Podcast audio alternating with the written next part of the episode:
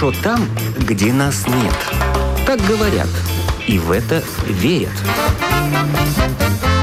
Мифы и рифы заграничной жизни в программе «Как вам там?».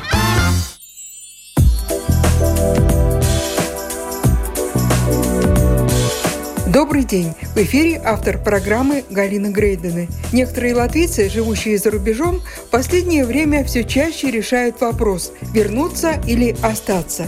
Взвешивают все «за» и «против». Светлана Белова 8 лет прожила в Англии, вернулась в Латвию полтора года назад. Создала Facebook-сообщество «Реэмигранты в Латвии».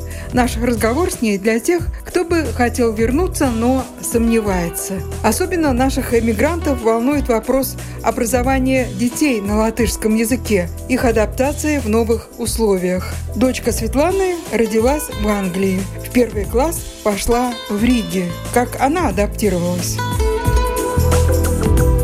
Отлично она адаптировалась. У нее прекрасное произношение латышского, то есть она латышский знает лучше многих одноклассников, которые выросли здесь. Она в каком возрасте приехала сюда и в какой класс? Шесть? Нет, семь ей было. Ну, короче, она в первый класс а, пошла, сейчас во втором. Я не могу сказать, что она знает латышский перфектно, но я думаю, она будет знать его перфектно очень скоро. Ни она, ни я особо по этому поводу не напрягаемся, то есть я как бы стараюсь не заострять на этом внимание, не прививать ей там ни любви, ни ненависти к этому языку, то есть я просто нейтрально отношусь к этому как данность. У нас, да, двуязычное общество и латышский государственный язык, и с этим глупо вообще спорить или бороться, потому что это факт, и хочешь здесь жить, так учи, конечно. И когда мы говорим про родителей, которые опасаются или боятся, на самом деле для меня это больше вопрос опасений родителей, чем реальная ситуация с детьми. Знаете, у людей существует какой-то набор убеждений различных, и это часто бывают ограничивающие убеждения, которые на самом деле просто не позволяют совершать какие-то серьезные поступки, принимать какие-то решения. Вот это просто одно из вот этих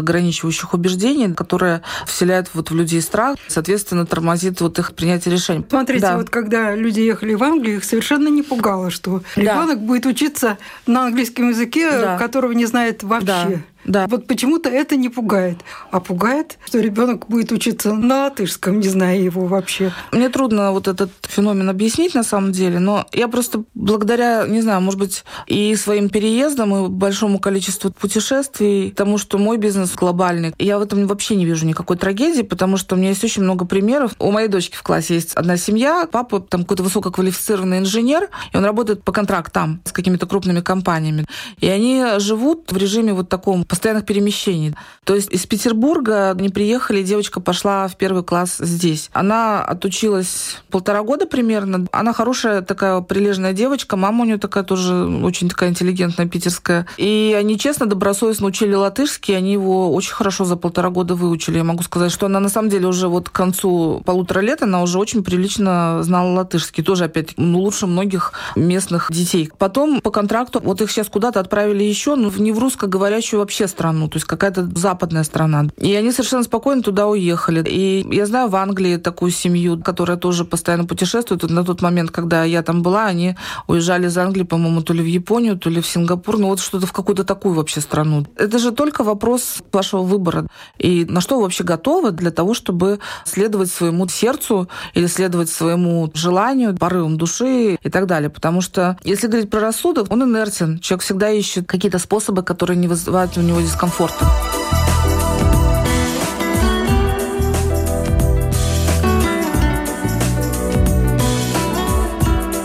Если ты сидишь там, ковыряешь носу, думаешь, уехать ли, не уехать ли мне, да, и как бы не понимаешь, зачем тебе вообще уезжать, то, скорее всего, ты не уедешь точно. И ты найдешь кучу причин. Языки, и работы нету. И сколько бы я об этом ни говорила, и сколько бы ни писали там про эту безработицу, вот кому надо, тот слышит, короче говоря. Да? Кому не надо, тот вообще, вот хоть ты убейся об стенку, он все равно не услышит. Поэтому, если у вас есть сильная мотивация, конечно, я всегда говорю, если вы понимаете, зачем вы возвращаетесь вообще, если вы возвращаетесь за деньгами, то, наверное, нет, это не то место, куда надо за деньгами возвращаться. Хотя в моем случае это было так. То есть э, я сейчас зарабатываю ну, намного больше, чем я зарабатывала, например, в той же Англии. Ну, даже во много больше, я бы сказала. А ваш бизнес с чем связан? Он связан с онлайн-коммерцией, во-первых. Во-вторых, он связан с онлайн-обучением. С э, бизнес-консалтингом, с бизнес-консультированием.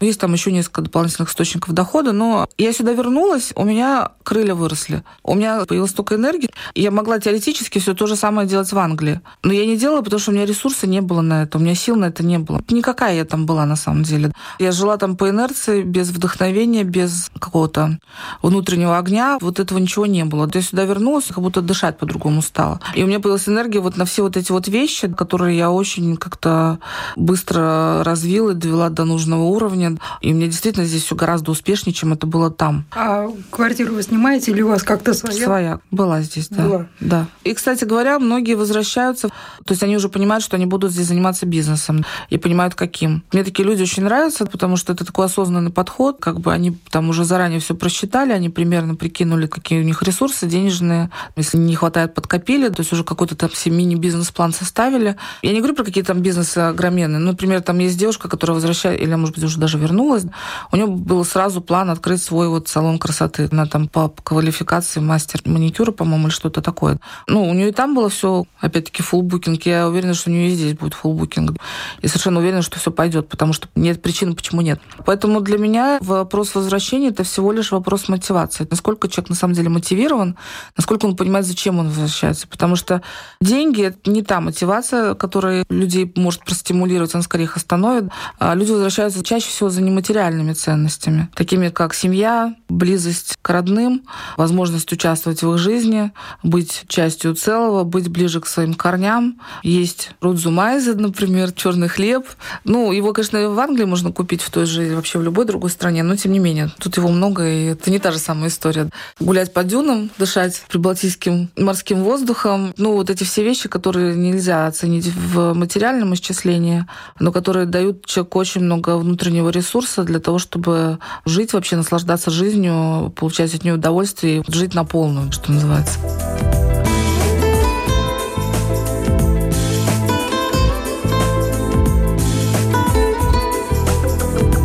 А вот в вашей группе на Фейсбуке сколько сейчас человек? По-моему, около 500. Я ее сделала закрытой. И, конечно, приток людей немножко подостановился, потому что, к сожалению, есть очень большое количество хейтеров, которые приходят в группу, когда она была открыта, я имею в виду, они приходили, вернее, в группу с целью, как сказать, разоблачить? Ну, с целью, короче говоря, объяснить, почему не надо возвращаться.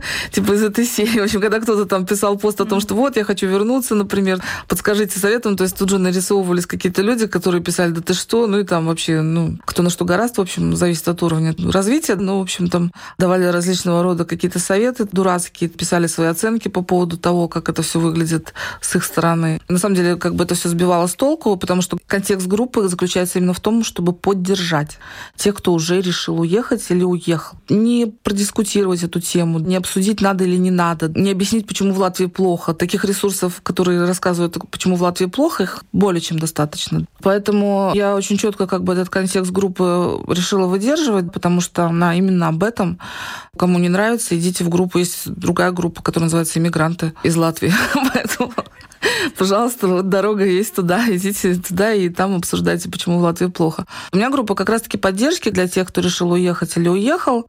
Уехал оттуда, я имею в ну виду, да, да. да. И кто вернулся в Латвию, соответственно, я ее закрыла, и сейчас у нас там все спокойно, благожелательно и уютно. А если люди хотят в эту группу попасть? Там просто у меня есть какой-то опросник, то есть если человек отвечает на вопросы, и понятно, что он действительно собирается вернуться, у него есть намерение, или он уже вернулся, то, конечно, в группу попасть легко. Есть люди, которые не заполняют анкеты, просто из любопытства хотят туда попасть. В общем, таких я обычно не принимаю. Ну или потом удаляю.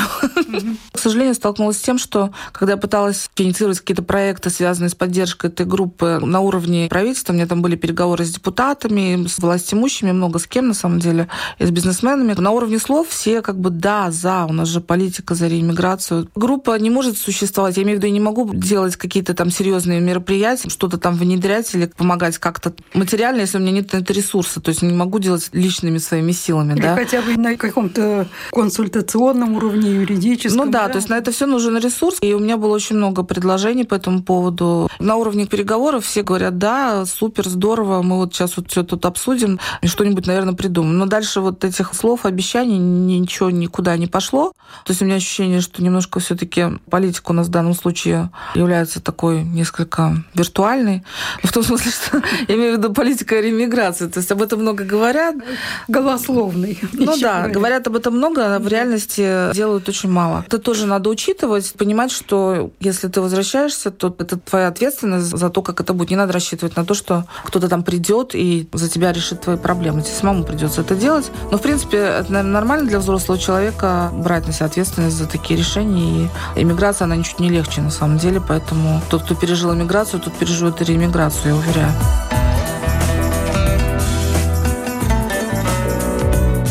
Есть план «Жест доброй воли». Я хочу провести серию таких поддерживающих мероприятий. Они связаны немножко с моим бизнесом, поэтому мне это проще сделать. То есть я собираюсь это делать на бесплатной основе. Хотела, конечно, сделать это сюрпризом, но уже ладно, пускай не будет сюрпризом. Это серия некоторых, скажем, тренингов и трансформационных игр. Это очень популярная тема в последнее время, которые на самом деле очень хорошо поддерживают, помогают человеку найти свой путь, реализоваться и так далее. В общем, разобраться с какими-то внутренними сомнениями, тараканами, может быть, найти все какие-то какие-то ресурсы.